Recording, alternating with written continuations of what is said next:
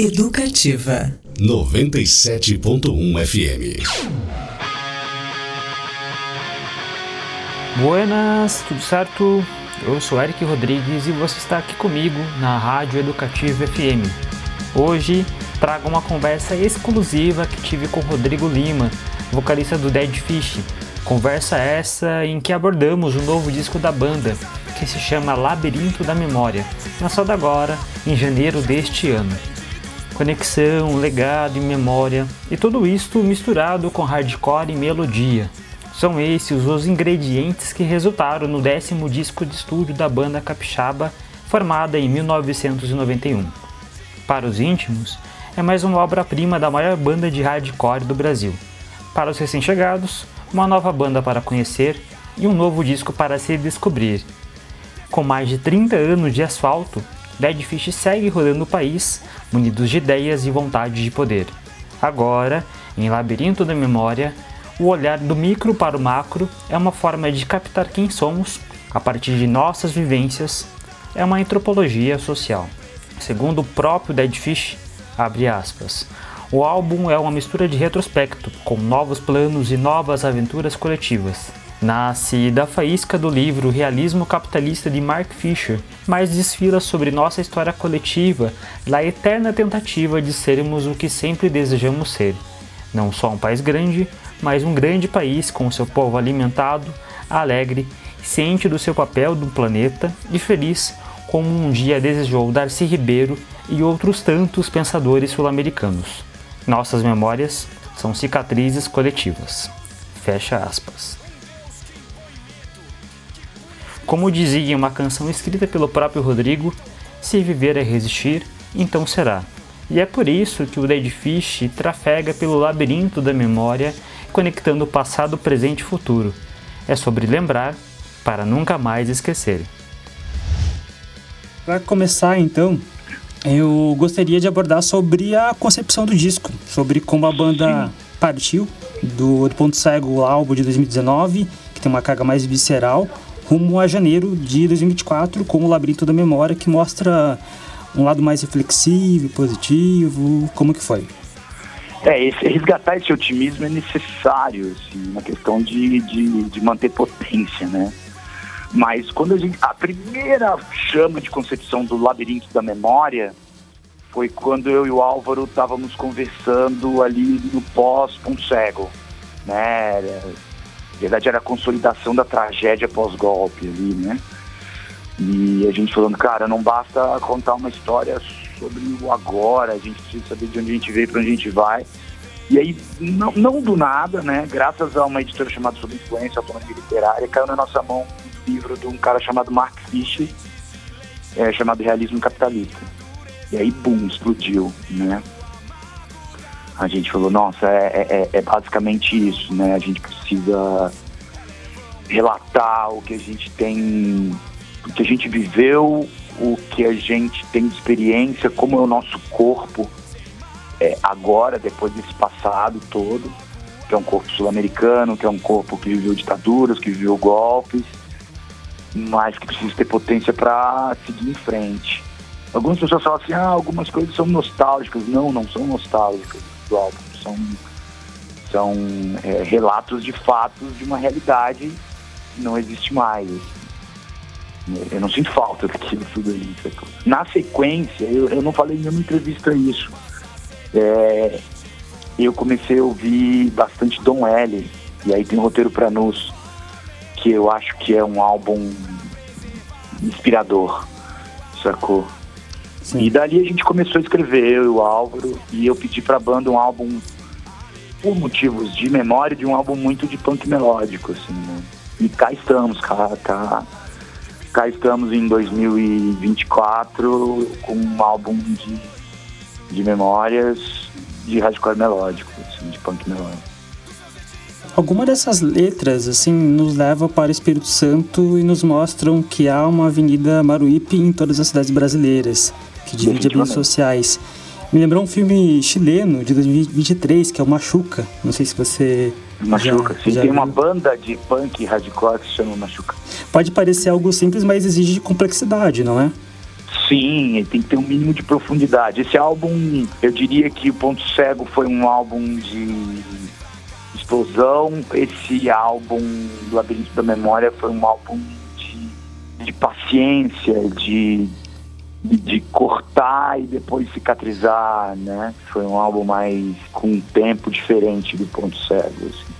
E, e, e, é exatamente isso que você está observando, é, é a gente conseguir dar uma visão de coletividade, não só a minha visão de garoto numa avenida, numa cidade específica da América do Sul Sim. e do Brasil. E ainda nessa questão da memória coletiva, é, na comunidade negra hoje se discute muito a importância de encontrar a ancestralidade para compreender quem somos e a nossa história. Eu mesmo estou nessa sim. linha de pesquisa na universidade. Interessantíssimo. E você constantemente aplica essa, esse ideal para a América Latina. É, uhum. Qual seria o propósito dessa, dessa pauta? Assim? Sermos sul-americanos, sermos, definitivamente termos é, consciência e ciência disso. Nós somos um caldeirão de caos e de tragédias e de zilhões de holocaustos, mas também nós somos uma coisa muito nova. Nós somos muito importantes. A América do Sul é uma experiência social, é, étnica, econômica, é, musical, cultural muito, muito nova. E, obviamente, também isso se decorre graças a, ao massacre, né? graças a muitos massacres, a muitos genocídios. E eu acho que, eu, eu não sei se dá para aplicar a, a ideia de Phoenix, eu não sou muito a favor, mas essa coisa de, do nosso caos, dos nossos é, massacres, a, a, gente vai conseguir sair discutindo melhor, vendo melhor, planejando melhor e vivendo melhor o planeta, sacou?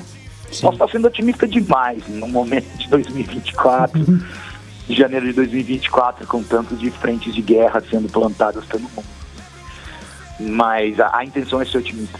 E essa questão de resgatar memórias é uma questão política também, né? Porque contrário a isso, tem toda uma política de esquecimento na, na América Latina, de apagamento. 500 anos mais. de apagamento, né?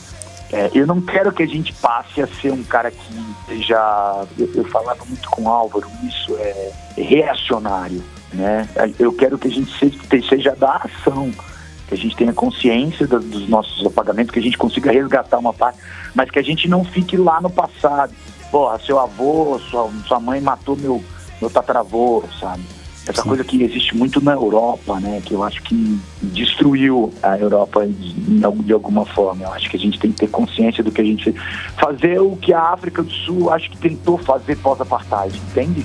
Sim. Grosso modo, não exatamente igual. Muito bom se pudéssemos nos ver. Seria um privilégio receber conselho de você. Hoje tem voltando um pouco pro disco, pros bastidores, é, eu fico curioso, é um disco diferente.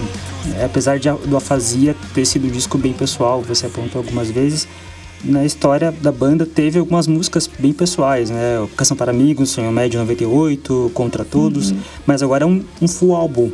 Como foi essa, essa, experiência, assim, de compor e juntar a banda e fazer tudo isso? É, foi arrancar recordações boas e recordações ruins de dentro do, do, do consciente e do inconsciente, né?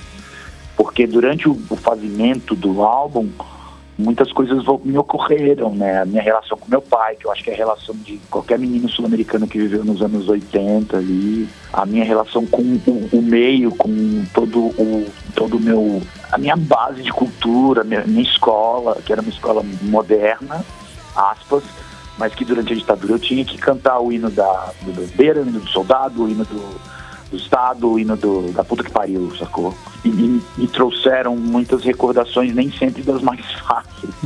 Mas que eu acho que o Álvaro Dutra me, me ajudou com a com toda aquela. Ele é muito estoico na hora de escrever, ele me ajudou, não, nós vamos falar sobre isso. E eu acho que muito das, dessa coisa calorosa e, e emocionada conseguiram ir para o papel de forma clara, que eu acho que foi muito necessária. Eu gosto muito de discos porque ela dá essa complexidade, né? Dá várias camadas, assim. Hoje em dia, com é, streamings, acaba que se perdeu um pouco de álbuns em si. Gosto muito de fazer brincadeiras, assim, de fazer colagens com discos e no Labirinto eu fiz isso com duas faixas que para mim casam muito, assim, que é 49 e aos poucos, né? Que também é uma relação de tempo. 49 do passado, a sua relação é, com seu pai, aos poucos, aos com, a, poucos. com a sua filha. Futuro, né? Sim. E aí tem duas palavras-chave, assim, que ficam ali para mim, que é legado e herança. Quando o 49 saiu, né, automaticamente é, eu senti a necessidade de escrever é, sobre o, o, é, não é herança, talvez seja legado a palavra. Eu achei interessante você falar herança.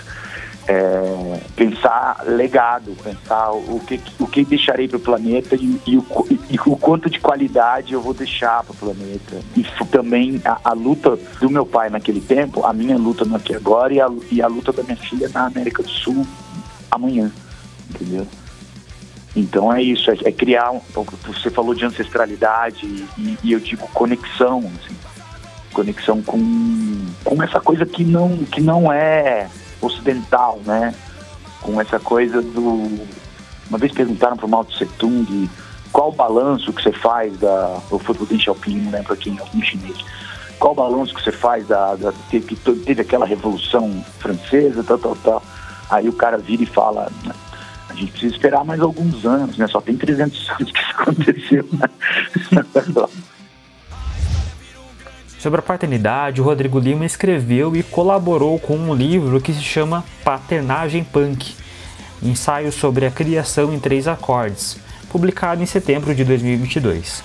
Nesta obra, diversos autores da cena refletem sobre a criação de suas crianças em meio a um contexto da cultura do punk hardcore. Vem cá, como que é ser pai punk?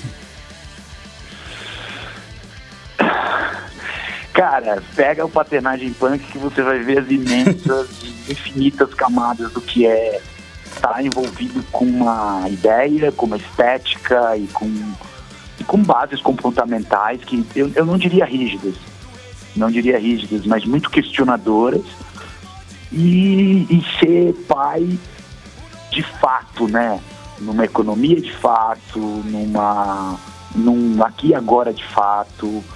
É, é, é, eu diria que é, por um lado, um laboratório maravilhoso e por outro, uma coisa aterrorizante, porque é, o, o punk em que eu vivi é um punk que supostamente eu não eu não não teria filhos assim sabe? Seria eu seria o último da linhagem.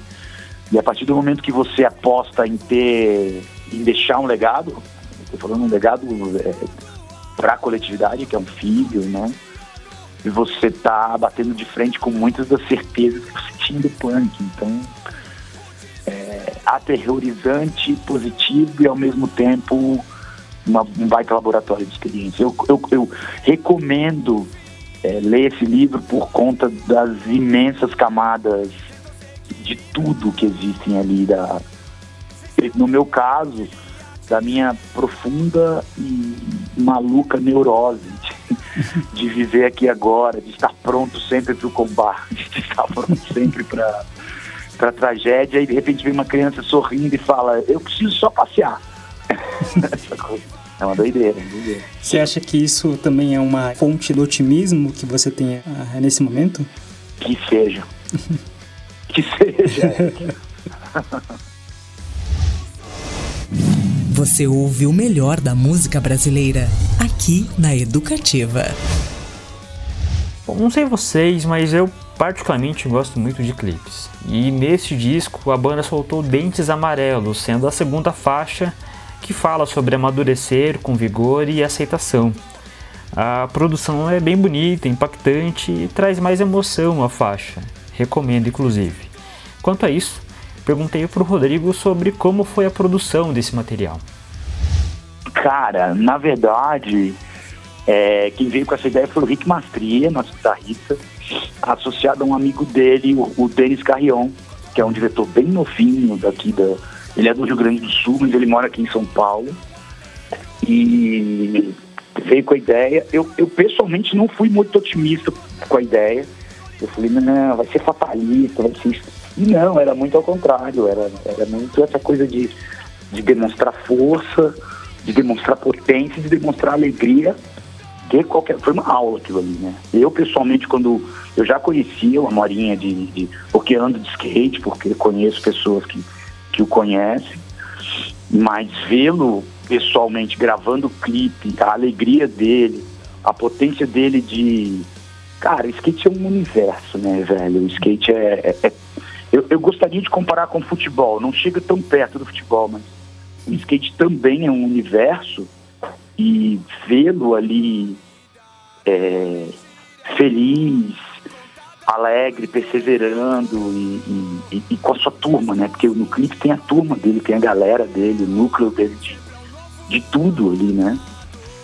Foi muito interessante. Eu gosto muito também da forma com que o Denis conduziu o clipe, focando muito mais na, na no andar de skate dele né, do, no dia a dia dele, assim, que é um dia a dia de, um, de uma pessoa da classe trabalhadora brasileira que ainda por cima tem questões físicas, né? Sim. Ele é uma pessoa com deficiência. Tem uma parte do clipe que me lembrou muito Vitória, que é um dos que entra nesse top 3, assim. Sim, sim, do que o Daniel Ferro fez no hangar lá naquela época, sim remete mesmo. E, e o Vitória, para mim, é um disco muito de. Porque é o disco que vocês levaram mais tempo para lançar, né? De tempo. E parece um, parece um disco de uma música, um disco de comemoração, de tipo, estamos aqui ainda e tudo mais. E esse disco agora, ele saiu pós de tanta coisa, né? Pós-pandemia, pós, pós uhum. eleições conturbadas. É, a sintonia é a mesma? A sintonia do álbum não é outra. É outra? É outra, é outra. Uhum. É, o Vitória é um álbum. Cara, eu poderia dizer que foi uma batalha interna. A gente tinha uma questão com o nosso ex-baixista, a gente tinha um guitarrista menos que tinha saído, que era o Phil, tinha uma banda nova. Eu tinha o cara que eu queria mais produzir um álbum na vida, que era o Fer Sanches. Era, era circunstancialmente outra coisa. A gente não tinha vivido nem. A gente tinha acabado de ver junho de 2013 era outro planeta, assim, era outro planeta. A gente nem sabia que, que existiria uma coisa chamada Cambridge Analytica e Gigante Acordado, sabe? O momento era outro, eu acho que era outro tipo de vitória. Labirinto da Memória vem com outra década de vivência e talvez seja uma vitória, uma, tenta uma tentativa de otimismo mais ampla, além das barreiras da banda, assim, talvez seja tocar as pessoas mais coletivamente. Não sei se eu consegui me explicar direito, Sim. uma pergunta muito boa e eu tive que desenrolar aqui. e entrando agora na parte da formação, como você mencionou, é, nos últimos anos a banda teve mudanças e esse disco de agora você é o único da formação inicial, né? Vocês chegaram até a fazer uma turnê na Europa recentemente com uma formação bem alternativa. Eu Sim. fiquei curioso para saber como que é esse processo de alinhar todas as coisas da banda que são complexas, né? Tipo, fazer ensaio, composição, turnê e tudo mais. Como que. 2023 foi um ano maluco, assim. Foi um ano absolutamente sem, sem pausa. Assim. A gente trabalhou muito. Em 2022, a gente planejou o álbum, já existiam umas coisas ali e tudo mais. Mas existiam composições ali de antes e tal. Quando eu vim com a ideia da turnê, o disco já estava 80% agilizado. Na verdade, a ideia da turnê começou com um convite de um festival em Blackpool, na Inglaterra, chamado Rebellion. Nós fomos convidados pelo Das, fiquei muito feliz. Eu falei, cara, se, se a gente conseguir mais shows, a gente vai. E aí a gente teve que alinhar tudo. Quando o, o Rick e o Marcão falaram, não vamos, eu falei, ah, eu não vou, vou, vou poder perder essa oportunidade, mas os próprios caras falaram, vai, bicho, você quer ir fazer? Vai. Vai fazer, vai correr atrás, que é uma coisa que é boa pra banda. A gente não pode ir. E aí fui, arrum, arrumamos o Fausto, que é a pessoa mais iluminada do punk radical do planeta. Que toca em 300 mil bandas. Que toca em 300 mil bandas, que é a pessoa mais generosa que existe na, na face da Terra. Uma aula de postura e de inteligência. E o André, né, cara, que é nosso empresário, mas que também é um baterista monstro, assim, toca bateria desde, desde criancinha, né? E aí alinhou tudo isso. Quando nós partimos pra turnê, o álbum já estava pronto, já tinha gravado. A gente gravou em maio do passado. Final de maio, começo de junho. Então é isso, eu saí do Brasil já com a turnê, ainda do Ponto Cego, com um álbum pronto. E a estratégia era é, mesmo lançar só em 2024, ou seja, a gente ficou com um álbum pronto oito meses? Por aí, quase morri, quase tive um treco. eu que sou velho, com o material pronto. Não, primeiro sai um single, depois sai outro single, depois sai o material inteiro. Foi Cara, quase uma gestação. É, não, e saiu o primeiro single, eu, eu, eu, eu tremia, eu falava, cara, eu quero ouvir esse álbum, não bate, e a onda não bate, né? Eu acho que eu sou velho, eu preciso ter o material, ouvir o álbum, senão não bate a onda, eu não sou esse cara que vai curtir um single, eu vou, eu vou gostar da música, vou achar lindo, nossa, interessante, mas do que se trata? Coisa de velho, né, cara? Acho que a molecada hoje não tem nem tempo para questionar isso, do que se trata. Nem quer ter esse tempo, talvez. Eu lá atrás afirmei veementemente que não queria lançar mais álbum porque já não era uma coisa que era interessante. Eu ouvi o feedback de 10, 15 amigos ali que ouviu o álbum, o resto as pessoas iam falando de músicas pontuais. Sim. Mas hum, a gente teve uma conversa, acho que dois, três anos atrás, até o Marcão falou assim, não, nós vamos continuar lançando o álbum. Aí eu falei, mas por quê? Qual a necessidade? Porque a gente é Dead Fish e a gente lança álbum. Aí eu falei, é, é um belo de um argumento. Exatamente. Outro som que me chamou a atenção foi Bolero, que aborda sobre as mais variadas cenas do hardcore e punk do país e que apesar das mutações, todas elas têm o mesmo princípio, a conexão de todos de maneira coesa e democrática. Pensando nisso, algo que sempre me causou curiosidade é sobre como o artista vê uma massa de pessoas suadas e felizes no alto dos palcos. É, é, meio, é meio inexplicável por, por eu estar intimamente envolvido em, em, em tudo da banda desde 1991.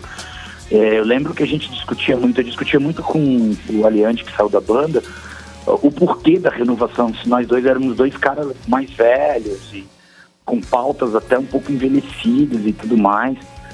E ele era muito objetivo na hora de responder, ele falava pro cara, porque a gente está na estrada, porque a gente continua lançando álbum. E, e, eu acho que isso traz uma conexão. Assim. Eu conheço algumas pessoas que têm sobrinhos, filhos e, e tudo mais, não que a gente seja uma banda da família brasileira, veja bem.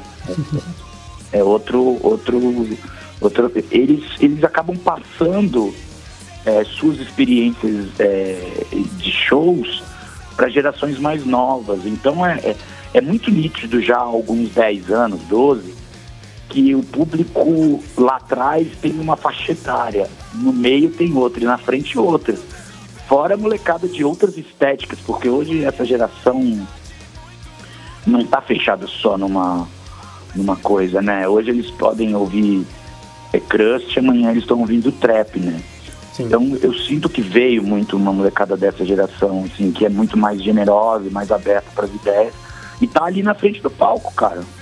E é isso, é, é, é lidar que é, somos uma banda de trinta e tantos anos, temos um legado e que eu acredito que o legado tá, tá aí, tá para todo mundo, né? fala, como consegue conversar inexplicavelmente com, com várias faixas geracionais.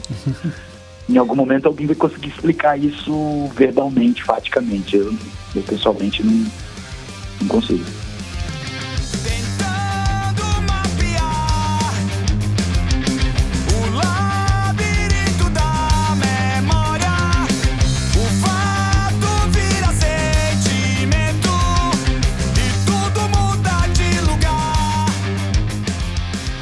E, hoje tem show de, de lançamento do, do, disco. Como que. Como você se sente? Como que você dormiu essa, essa noite? Como eu tá? tô nervoso, claro que eu tô nervoso. Óbvio. Com 33 isso bateu. anos?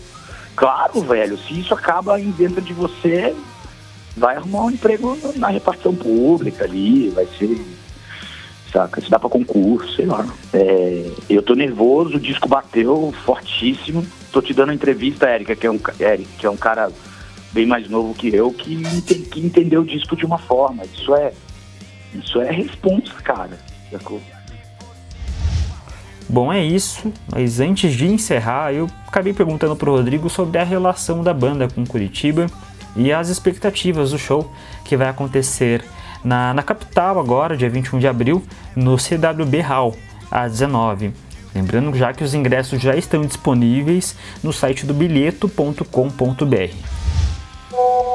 Cara, Paraná e Curitiba foram os primeiros lugares que a gente teve. A gente tocou no Aeroanta ainda em 94 com Pinheads, IML e Dreadful Puppets. Cara, foi uma das coisas mais legais que eu vivi na minha vida naquela época.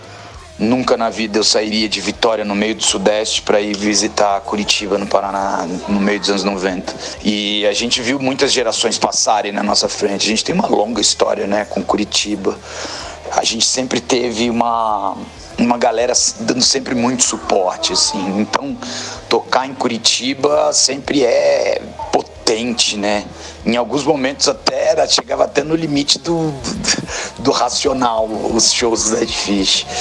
E eu acho que hoje em dia a gente tem aquele público mais velho lá no fundo, o público mais novo lá na frente, é, é diferente. E é sempre muito bom, né?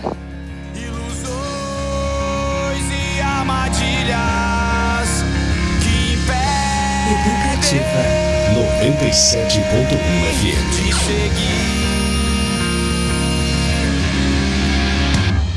Mas cada um faz seu caminho, cada um faz seu caminho. Esta produção contou com a supervisão de Cristiano Castilho e foi produzida nos estúdios da Rádio Educativa 97.fm em Curitiba. O roteiro, a produção e a edição foi feito por mim, Eric Rodrigues. Um abraço!